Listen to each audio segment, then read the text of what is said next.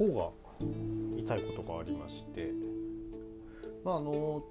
スルメ食ったりガム噛みすぎたりってことで、え時々ねあの顎筋肉痛というか痛くなることってあったんですけれどもどうもそういった、えー、一時的なものじゃないなっていうことで、えー、ちょっと困ったなと思いつつ実はえっ、と10年ぐらい前ですかねにもやっぱり同じようなことがあって一度歯医者さんに行ったことがあるんですね。まあ口の中のことなので顎のことなのでってことでまずちょっと歯医者さんに相談してみようと思ってですね、えー、行ったところですね。えっ、ー、とレントゲン取っても特に何もありませんよと、まあ、最初やっぱねあの親知らずとかその辺をねあの疑ったんですけれどもそういうわけではなかったってことで。でまあ無事何でもないんですけどもじゃあそういった時どうするんですかって言われたらですね、えーと、歯型を取って、えー、なんかプラスチックで、えー、歯型を作ってで、まあ、寝る時にこれをつけてくださいと。痛いのいつですかって。そういえば朝が一番痛いですねって。だとするとどうもなんか寝てる時になんか起きてるっぽいですよっていう話をされましてえで歯型を取ってマウスピースみたいなものを作って、えー、寝る時にこれはめで寝てくださいねっていうことでやったらですねほんと1週間2週間で痛みがだいぶ減りましてですね。で、えー、治るもんなんですねって話をしたらお医者さんも「うんなんでか治るんですよ」っていう話をされてですね、えー、そあそそんなもんでいいんだと思ってやったんですけどまあ痛みが引いたんでねあの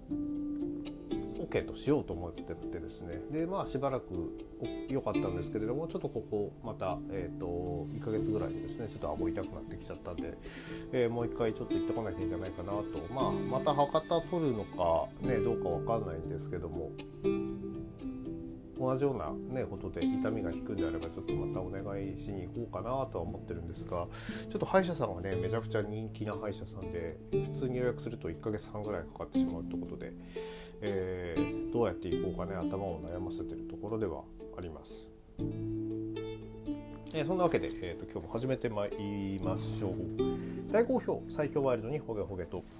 この番組は多感な時期にプロレスと最強スーパープロレスファン列演に出会ってしまったハッスルジョボが長い年月を経ていろいろ悟ったつもりで全く悟れていないプロレスのあれやこれやについて好きに喋ってしまうポッドキャストです。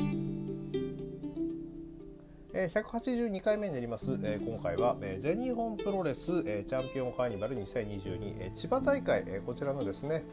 公式戦の様子をお話ししていこうと思います。えー、では、えー、公式戦、えー、第3試合、えー、こちらがですね、えーと、青柳優馬 VS 熊嵐となっておりまして、えーと、こちら、え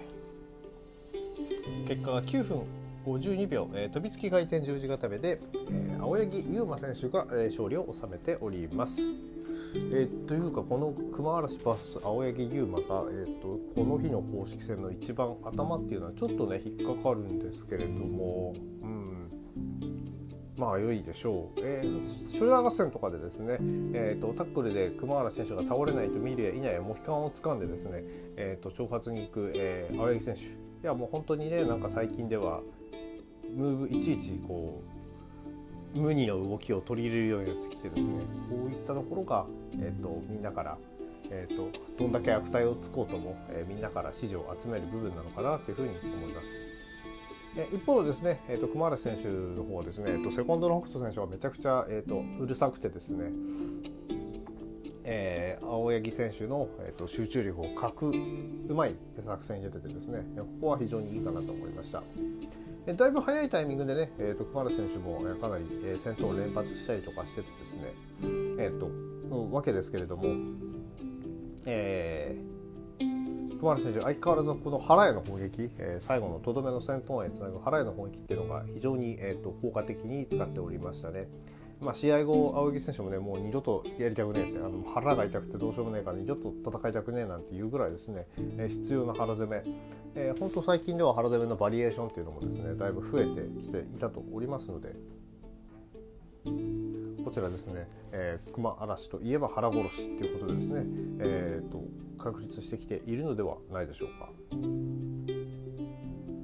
えー、青柳選手ザ・フール狙ったりするんですけどもこれもですね、えーと、抱え方が、えーと、相手にも相手の、えー、にも有利な体勢ということで、えーと、プレーンパスが切り返されたりということで、えー、またですねえ途中素晴らしいクロスボディが決まったりするわけですが、えー、最後はですね、えー、とダイビング戦闘をかわしたところを、えー、とあ違う。ダイビング戦闘じゃない。こっちは違う。えっ、ー、と埼玉に乾杯だな、えー、埼玉に乾杯をかかわされたたたキャッて立ってかわされたところをジャックナイフ、えー、そしてそこからの、えー、飛びつき十字固めですね、えーと、飛びつき回転十字固め。こちらで、えー、3つが入っておりまして、えー、熊原選手、えーと、痛い、えー、3敗目を喫してしまいました。試合後熊原選手も言ってたんですけれどもちょっと丸め込みに弱いなっていう話をしてましてただですねえっとちょっと前までの熊原選手だと普通にあのピン取られたりギブアップとかこの日も正直またエンドゲームで負けちゃうのかななんていうのもですね思ってたんですけれどもそうではなく、えーと、丸め込みで、えーと、終わらせられるっていうところでまあ成功法でなく、えーと行こうっていうことでですね、えーと、対戦相手が考えるぐらい熊谷選手が、えーと、強くなってきているってことだとは思いますんでここはポジティブに捉えていきたいなと思っております。えー、第4試合、えー、注目の一戦ですね。ジェイク・リー VS 本田隆起ということでいやーこちら、えー、もうね本田選手最初からニヤニヤして素晴らしいですね、えー、本田選手で奇襲からかけると今度はジェイク選手からこのクソガキがっつってちょっとえー、景色が変わります。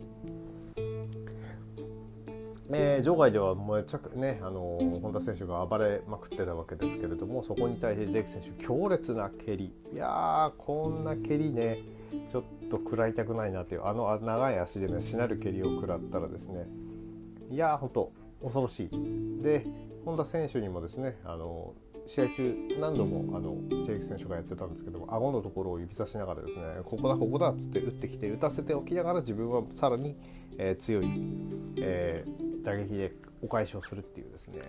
もう本当にただあのいがみ合っているように見えながらも、えーと、もう本当に、えー、稽古をつけている、えー、そんなような余裕はちょっと若干あったのかなっていうような気がします。ジェイク選手、え打撃、え関節、えーとねそのまあ、ただとはいえちゃんと怒りを込めて戦うことによってお互いの、え感情が見えるということですね打撃関節いずれもですね、えー、と本当に、えー、と相手を潰そうっていうあの威力が見えておりましたし、えー、特にねその本田選手のエルボーに合わせてのその下来た腕に合わせてのその腕に対する打撃だったりですねえー、っとを叩き込むことによって、えー、っと起戦を削ぐような戦いっていうのはですねジェイク選手かなり良、えー、かったです。いや本田選手もね良いところといえばそのいちいちその顔を攻めるたびに「あ顔痛い顔痛い」っていうようなですね行動をとってて、まあ、そんなことしてる隙間あったら攻めろよっていう気もね言いたくなるのも分かるんですけれどもねまあこの2人の因縁を考えたらですねやっぱりその顔っていう顔面崩壊っていうのは一つのキーワードになってくると思いますんでねあの圧巻だったのはそのボディスラムあとアームロックに取られたところを無理やりボディスラムで持ち上げてそのまま叩きつけるそして、えーと、ストンピングを落とすんですけどもその先が顔面っていうですねさすがにこれにはジェイク選手もかなり痛がっておりまして、えー、そういう攻防をですね見事に作っていた、えー、本田選手良かったなと思います。えー、後頭部へのジャイアントキリングいつもフィニッシュに向けてですね、えー、狙った、えーとジェイク選手だったんですがそれは本田選手が読んでおりまして、えー、起き上がってラリアットただしそれも、えっと、読んでいたジェイク選手が一旦ロープに止まって、えー、そこから、えー、ジェイクが膝を改めて叩き込みに行くというこのシチュエーションも非常に良かったです。えー、一方でですね、えーと、そういう状況になりつつも、えーと、顔面崩壊ハンマーこちらをですね、えー、ジェイク選手の顔に叩き込んでいった、えー、本田選手そしてそこから、えーと、スピアと叩きにかけたわけですが、えーと、ファイナルベントの状態に入ってですね持ち上げたところをその、えーと、股の下に入れた腕これがあだになりましたね、えー、とそこを、えー、と取られて、えー、と地面に、えー、とうつ伏せに押さえつけられるとそこから両方のもう片方の腕も取られてえーと、バンジー、キュース、えー、ギブアップはしなかったものの、えーとこれ以上は危険とレフェリーが判断してレフェリーストップとなりました。えー、試合後はですね、えーと、本田選手を称える、えー、ジェイク選手まあリング上でお互いいがみ合っていても、まあ、本田選手がねあの自分の腹を破りたいということで入ってきた、えーと、トータルエクチプスに入ってきた、えー、そこは認めていて、まあ、そこまでしっかり、えー、突っかかってくるんだったら、まあ、よくやったじゃないかっていうことでそのグーを突き合わせるような仕草をしていたのが、えー、試合が終わればノーサイドってことはないでしょうけれどもどうもねここでねあのなんかもういきなりトータルエクリプスから割れちゃうんじゃないかなっていうそうな見方も、えー、されてたようですが、えー、ここでは、えー、何も起こらず、えー、元の鞘に戻るような感じで進んでいきそうな感じを残して、えー、この試合は終了しました。私試合結果言ってませんでしたね、えー、10分54秒レフリーストップで、えー、ジェイ・グリー選手が勝利を収めております。第5試合、えー、2022チャンピオンカーニバル公式戦 A ブロック、えー、30分一本勝負、えー、こちらは入江茂弘 VS ティーホークということで、えー、ストハー対決、えー、やさあどうなることかってこちらどうなんでしょうね、まあ、お互いがお互いをリスペクトしているチームメイト、えー、そんな状態での対戦ということで、まあ、ある意味、えー、先ほどのトータルエクリプス対決、まあ、ただあっちはねちょっとあの実力差がありすぎましたけれどもこっちはおそらくそのポイントゲッター2人っていうことでですねえーと、すごい試合になるんじゃないかなと思ったら案の定やっぱりすごい試合になりました。えー、ティーホーク選手張り切りすぎてねあのロープワークが全力すぎて場外に落ちたりとかですねえっ、ー、とパーツ攻め、えーと、足だったり腕だったり、えー、ここに対しての、えーと、と徹底したパーツ攻めっていうのがティーホーク選手売りですね、えー、一方の入江選手は全力でぶつかっていく、えー、体全体でぶつかる攻撃っていうのを、えー、巧みに使ってですね、えーとまあ、身長で言えば T セフォーク選手の方がちょっと高いのかな。でも体全体の、ね、大きさで言えば入江選手の方が大きいので、えーと、そこのですね、えーとメリットを大きく生かした戦い方っていうのはですね、えーと、世界中を歩いてきた、えー、入江茂弘ならではかなっていうところでですね非常にダイナミックな試合を見せてくれておりました。えー、途中でですね入江選手が出したバディオースティン式のパイルドライバーあの股に、えーと、頭をあ桃で頭を挟んだら、えー、そのままそのタイツを掴んで落とすやついやこれ結構うわっと思ったんですけどもこれあ係がちょっと浅くてですねえっ、ー、とうまく落ちなかったんですがその隙を見逃さず、えーと、ティーホーク選手が、えーと、裏地獄に取り掛かる一気に、えーと、反撃したっていうこのシーンを非常にですねあのじゃあ一瞬そのミスっぽく見えつつもこれはうまくかわしたんだよっていうような立て直しができているっていうのはこういうのができるからねいろんなところで本当に重宝されるんじゃないかなというふうに思いました。あとですねあこのシーンもすごかったな。あのキャノンボール入江選手あのコーナーに詰めてのキャノンボールの他にですねロープに、えっと、もたれかかった状態の相手へのキャノンボールこちらもよく使うんですけれども1発目、えっと、まず体からボートぶつかっていく。2発目当てる。そして3発目っていうところで、えっと、走り込んだところにティーホーク選手が、えっと、そのロープワークの時に相手をこの飛ばすみたいな感じでこう相手の足元にスッて入り込んだかと思いきやそこから回転エビ固めに持ち込む。これすごくねあの良かったなって。あのちょっと前の試合であの野村拓也選手があれ誰だったっけな。あの試合でねあのススッと近づいてこう一気に投げるっていうような瞬間があったんですけれどもああいうその動きをされると相手としては非常に不意をつかれてですねあの素直に投げられるしかないっていうような状態になるのかなと思いまして、えーと、そういうテクニックを、え、持った選手からですね全日本プロレスの選手あの試合行ったとかこの試合ね見ててぜひですねしっかり学んでですねあの若い人なんか特に学んでですねあのああいった動き取り入れられるとまた戦略に幅広がるんじゃないかななんてちょっと偉そうに思ったりしました。えー、試合終盤はね25分経過した時点で、えーと、まだ、えーと、2人とももうもうだいぶね弱ってはいたんですけれども T ホーク選手がまだいけるよなっつって声をかけるとそれにこうしてですね入江選手も起き上がる、えー、残り時間3分で今度スリーパーホールドに入ったですね入江選手を T ホーク選手が潰すもこれを全く離さない。えー、そして、えーと、ほどいてブレンバスターに行くもこれを切り返してさらにスリーパーに行く、えー、入江選手さらに、えーと石川修司選手を刈り取ったエルボーこちらも落としていって、えー、さらにそこから、えー、それをあただそれを今度はティーホーク選手が、えーと、丸め込みに行く。いやー本当残り3分。えやばいなこれ。と思いつつ、えー、残り時間1分、えー、でヘッドバットして連打とナックル連打が、えーと、交錯、えー、そして、えー、ティーホーク選手のパワーボム狙いをなんと、えー、そのまま真上に持ち上げてラストライドっていうですねそんな切り返し方をできるのはこれ入江茂弘だけじゃないですかね。えー、でキャノンボールからの丸め込みは2、えーと、腕を取りに行くティーホーク、えー、肩をつかせ肩をその腕狙いを、えー、阻止しつつ肩をつかせに行く入江でしたが、えー、ここで、えー、無情のゴングということで、えー、両者